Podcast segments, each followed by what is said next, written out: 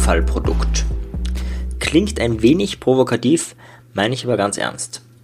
Also ich weiß nicht, wie es dir geht mit dieser Glücksszene und Glückscoach und ich mache dich glücklich und Glück ist alles und diesen ganzen Schlagwörtern. Ich war kürzlich mit ein paar Kollegen unterwegs und da habe ich das Thema auch angebracht. Habe gesagt, hey, irgendwie, also ich finde das, finde das auch tierisch langweilig, das Thema. Und ein paar haben mir zugestimmt, ein paar meinten nee, weil es auch ihr eigenes Thema war und ich verstehe das auch. Ich finde das ja auch grundsätzlich gut, dass einige Ansätze darin sind gut, aber allein die Idee, Glück zu verkaufen, mh, also da gibt es eine andere Branche, die behauptet es auch von sich. Ne? Also ist jetzt sehr provokativ, aber ich stelle das mal hier in den Raum. Hm, ich habe dann folgende Studie da kurz erläutert, wie ich das sehe. Und zwar in der Studie machen die folgendes. Da sind Ratten eingesperrt in einem Käfig, so wie immer in wissenschaftlichen Studien oder wie meistens. Und äh, die haben zwei Dinge, die sie bekommen. Wasser und mit Heroin zugesetztes Wasser. Und sie können von beiden trinken, da gibt es jetzt keine, keine Belohnung. Das ist einfach beides da in, in Fülle und sie können sich aussuchen. Ergebnis, die meisten Ratten trinken von dem Heroinwasser und sterben dran oder ähm, ja, also früher oder später sterben sie alle ähm, oder werden schwer krank. Das heißt, das war so die Conclusio, ja, wir Menschen neigen zur Sucht oder halt Ratten und dann die Übertragung für wir Menschen auch. Und weil das so ist, äh, müssen wir einfach ja, äh, was dagegen tun. Jahre später ist erst dieses Experiment wiederholt worden mit einer kleinen Veränderung. Alles ist gleich geblieben, es gab das normale Wasser, es gab das Heroinwasser, aber das Gefängnis rundherum wurde aufgelöst und da wurde so eine Art Red Park, also so einfach ein Ratten-Freizeit-Vergnügungspark aufgebaut. Das heißt, da gab es alles, was Ratten gern mögen. Die konnten da krabbeln und was Ratten also alles gerne machen. Also das war jetzt kein Gefängnis mehr, sondern das war eher so wie ein, so wie ein Schloss, wie eine Villa für Ratten. Ergebnis? Kaum eine Ratte hat vom Heroin getrunken. Manche davon haben getrunken, aber keine hat sich da so voll getrunken, dass sie äh, dann gestorben ist oder äh, wahnsinnig geworden ist. Gut, ist jetzt die Frage, wie eine Ratte wahnsinnig wird, aber du weißt, was ich meine. Also das Ergebnis ist ein ganz anderes und das Einzige, was sich verändert hat, ist die Umgebung. Die Droge ist noch da, das normale Wasser ist noch da und auf einmal greifen wir zu etwas anderem. Wenn wir das mal auf uns Menschen übertragen, also gerade auch beim Thema Sucht ist auch die Frage, was brauchen wir eigentlich? Also was ist unser eigenes Ziel? Was ist unser eigener Wunsch? Warum ich erzähle ich die Geschichte? Weil es mir bei Glück ähnlich vorkommt. Man will wohin. Ja? Und es ist für mich ungefähr so, wie wenn du jetzt, nehmen wir an, du bist äh, Sportler und, keine Ahnung, möchtest einen Pokal für Marathon laufen oder einen Pokal für einen Triathlon oder einen Pokal für einen Ironman oder was auch immer bekommen. Und jetzt biete ich dir an, hey, du kriegst den, zahlst 100 Euro, dann hast du den Pokal würdest du sagen, äh, nee, ich will schon die Leistung bringen und den Pokal haben. Also den wenigsten geht es um den Pokal. Selbst wenn du da einen echten, authentischen Pokal kriegst, spätestens wenn jemand sagt, hey, wie hast du denn das geschafft? Müsstest du sagen, ja, ich kenne da so einen Typen, der macht so einen Podcast, die Psychologie der Selbstbeeinflussung, da kriegst du den für 100 Euro. Ja, also das kommt dann auch schon nicht mehr so gut rüber. Das heißt, ganz oft ist es bei diesem Thema Glück so, dass es eigentlich meines Erachtens um was anderes geht. Und drum, auch der Titel, und das meine ich ganz ernst zu, Glück ist ein Abfallprodukt. Also es fällt ab, wenn du etwas anderes machst und nämlich nicht dem Glück nachhängst. So Methoden wie Dankbarkeitstagebuch, die habe ich auch schon erwähnt, äh, die mache ich auch täglich und die führen auch zu mehr Glück. Das ist aber nicht mein Antrieb. Also ich mache dieses Dankbarkeitstagebuch nicht aus Glück. Ich habe das schon mal gemacht mit 14, 15, 16 da war ich so, würde ich mal sagen, depressiv verstimmt. Also ich würde jetzt nicht sagen Depression, weil ich kenne äh, die Diagnosekriterien für eine Depression, das ist doch heftiger. Aber eine depressive Verstimmung ist etwas, was heute ganz viele, die meisten Jugendlichen haben. Und da war es auch so, dass ich das erste Mal, ich glaube, von Vera F. Birkenbild, dieses, von diesem Dankbarkeitstagebuch gehört habe. Und da war tatsächlich der einzige Sinn, dass es mir besser geht. Also Glück. Da war nicht der Sinn, ähm, man kriegt auch, also Dankbarkeit korreliert auch mit Weisheit, korreliert auch äh, mit einem besseren Zustand, mit besseren Entscheidungen und so weiter. Also da gibt es ganz viele andere Effekte, warum ein Dankbarkeitstagebuch sinnvoll ist. Und ich habe das auch drei Monate gemacht und es hat auch gewirkt. Dann habe ich halt wieder aufgehört, dann hat es wieder nicht gewirkt. Und was ich damit sagen will, ist, ja, ähm, es macht durchaus Sinn, es kann manchmal auch äh, was bringen, diesen Podcast, äh, diesen Pokal äh, zu kaufen. Aber langfristig glaube ich eher nicht, ja, weil die Motivation dran zu bleiben auch nicht die große ist. Ja, also sich ständig neue Pokale zu kaufen. Ja, also irgendwann wird es langweilig. Also irgendwann hat man alle Pokale gekauft und dann ist es vorbei. Und die Frage, die sich da natürlich stellt, ist, äh, was stattdessen? Ja? Hm, was kann man machen, um ein glückliches Leben zu haben? Eine Definition von einem sicherlich amerikanischen Trainer, lautet folgendermaßen, also ich glaube zumindest, dass es eine Definition von amerikanischen Trainer ist, vielleicht ist auch geklaut, ich habe den Namen auch nicht mehr im Kopf, aber die lautet, Glück ist, wenn man seiner Bestimmung folgt. Glück ist, wenn man seiner Bestimmung folgt. Gut, jetzt kann man sagen, ja, ich mache das ja auch als Glückscoach, ja, ich helfe den Leuten zu ihrer Bestimmung. Hm, dann war das aber eine falsche Mogelpackung. Ja, also wenn Glück außen drauf steht und Sinn und Bestimmung drinnen ist, hm. warum? Weil äh, seine Bestimmung zu finden und vor allem zu leben ist anstrengend. Äh, Glück zu haben ähm, klingt erstmal weniger anstrengend, ist es auch meines Erachtens, weil es ein Abfallprodukt ist. Also ich muss mich um mein Glück nicht kümmern damit meine ich jetzt nicht, dass man manchmal schlecht drauf ist und so weiter. Also dies, das ist diese Definition von Glück teile ich sowieso nicht. Aber die Idee, dass man sagt, hey, ich habe ein geiles Leben, auf einer Skala von 1 bis 10 äh, ist es bei 10 oder meinetwegen bei 9, weil es gibt ja ganz viele, gerade in Deutschland, da kann man ja nicht 10 sagen. Also sagen wir 9 und 10, ja. So im Dreh würde mich mir diese Note geben. Wenn, das, wenn du das sagst, dann würde man sagen, du bist ein glücklicher Mensch, passt. Ja. Und wenn du dann sagst, okay, was machst du dafür, würde ich sagen, naja, direkt für das Nichts, aber dann kommt das, das, das, das, das jetzt, äh, gerade in der Szene gibt es ja 100.000 Leute, die schon Bestimmungscoaching, Sinncoaching und, und, und was weiß ich noch alles anbieten. Da klingt es auch alles so einfach. Und ich muss ganz ehrlich sagen, aus meiner Geschichte, ich finde es brutal schwer. Also ich habe mir das erste Mal mit 14 die Frage gestellt, ähm, was möchte ich machen? Ich habe damals NLP kennengelernt, habe äh, mir Ziele gesetzt, habe mir überlegt, was möchte ich mit meinem Leben anfangen.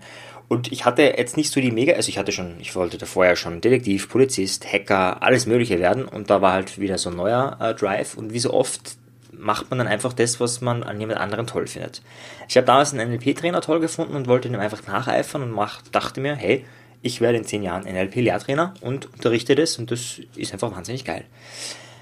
So, die nächsten zehn Jahre, abgesehen davon, dass da die Schulzeit drinnen ist und andere anstrengende Elemente, sind jetzt nicht so, oh yeah, vergangen.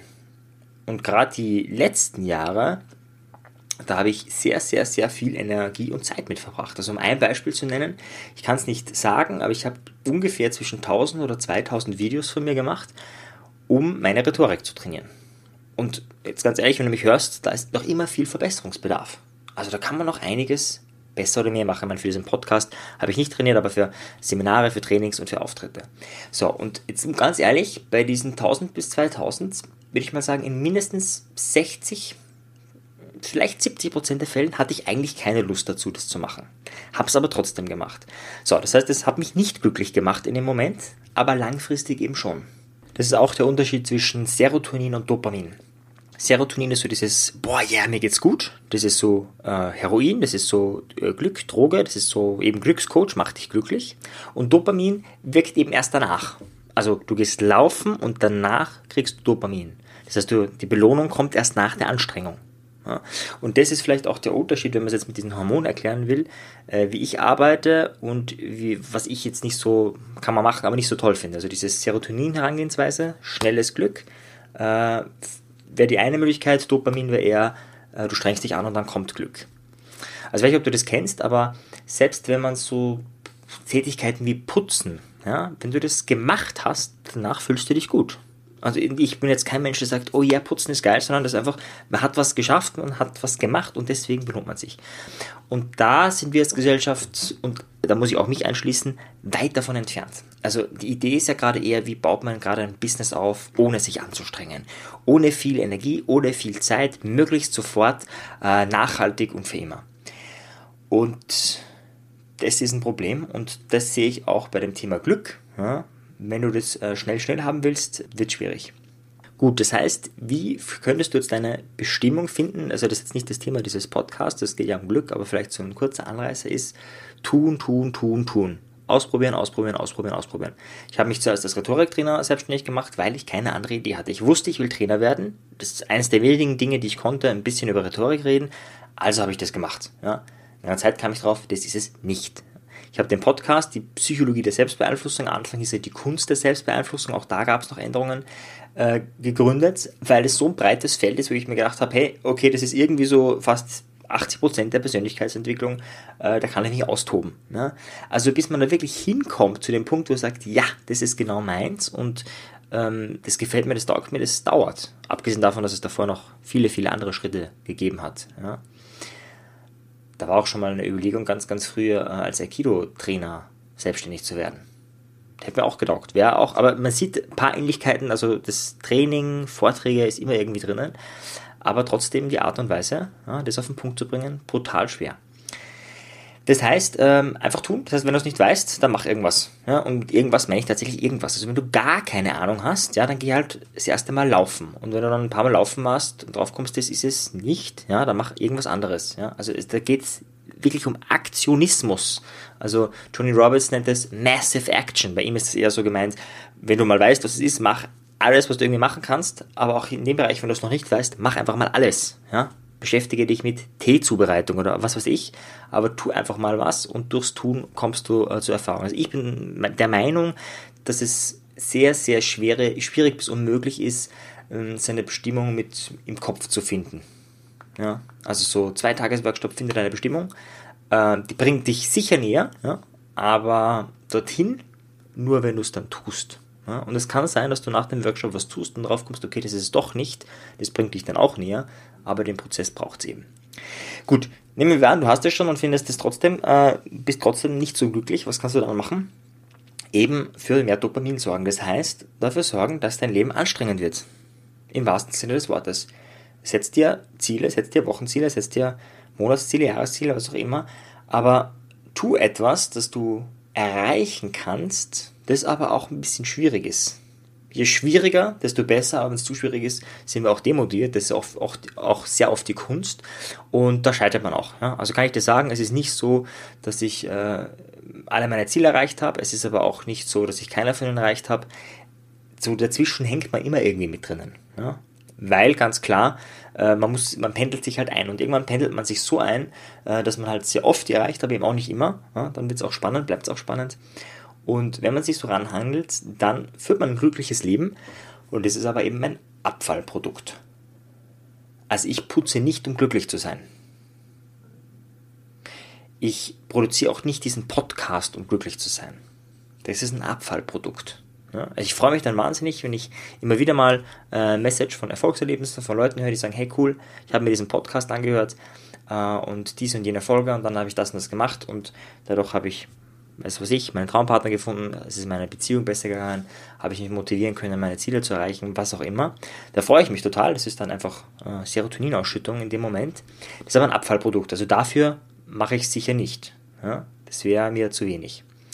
Und manchmal ist es auch anstrengend. Ja? Manchmal äh, suche ich für den Podcast eine Studie, wo ich weiß, ich habe die vor zehn Jahren, ich weiß, um was es geht, aber ich finde diese Studie nicht mehr. Ja? Das ist dann wahnsinnig anstrengend. Bin dann froh, wenn ich sie gefunden habe. Dann habe ich das Gefühl, ach, jetzt kann ich auch äh, darüber sprechen, weil jetzt weiß ich, die existiert wirklich und nicht nur in meinem Kopf. Und ja, das ist ein anderes Thema. Gerade in unserer, jetzt schweife ich gerade ein bisschen ab vom Thema Glück. Gerade in unserer Branche ist es üblich, einfach das nächstbeste, was man gehört hat, weiterzugeben. Ja, gibt es wahnsinnig viele Studien zum Beispiel zum Thema Ziele, ja, dass wenn man sich Ziele aufschreibt, äh, die Menschen dann nach fünf oder zehn Jahren zehnmal mehr verdienen als die, die das nicht gemacht haben. Ja, die Studie von Yale existiert gar nicht. Also da gibt es ganz viel und das ist halt so diese anstrengungslose Gesellschaft. Man übernimmt das nächstbeste Konzept und macht es nach.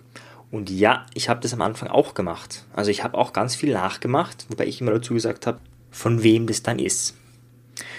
Und dann kommt der anstrengende Part, eigene, eigene Geschichten zu finden, selbst eine Dramaturgie zu erfinden. Also ich rede jetzt von meinem Bereich. Ja, wenn du als Handwerker bist, musst du natürlich ganz andere Sachen machen.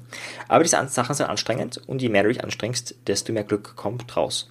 Und ja, ich glaube das schon, da gibt es ja diesen, diese Zen-Geschichte, wo ein Meister ähm, den, ich glaube, den Boden kehrt einfach. Und da in voller Frieden, in voller Harmonie und in der halben Erleuchtung irgendwie ist. Und der Schüler fragt ihn, hey, Mann, was machst du da? Und er erkehrt den Boden. Also, ja, aber du bist ein Zen-Meister, kannst du nicht irgendwie, du könntest doch mehr machen, du könntest mehr erreichen. Und er, also der Zen-Meister antwortet darauf, nee, meine Aufgabe ist es, das zu, das zu tun, was ich tue. In dem Moment. Und dann kann wahrscheinlich jeder, ich schaffe das auch nicht, aber wahrscheinlich jede Tätigkeit wirklich erfüllend werden. Das heißt, vielleicht braucht es, wenn du jetzt denkst, boah, ich weiß nicht, was eine Bestimmung ist, vielleicht braucht es gar nicht immer gleich dieses große Oh yeah, mega Chaka. Vielleicht reicht es einfach mal, das, was du tust, zu tun und das aber voll und ganz zu tun. Und ja, das ist anstrengend und ja, es kommen Ablenkungen oder andere würden sagen innere Dämonen hoch und dann trotzdem weiterzumachen. Und wenn du das machst, dann kommt Dopamin, dann kommt das nachhaltige Glück und da wünsche ich dir viel Erfolg dabei.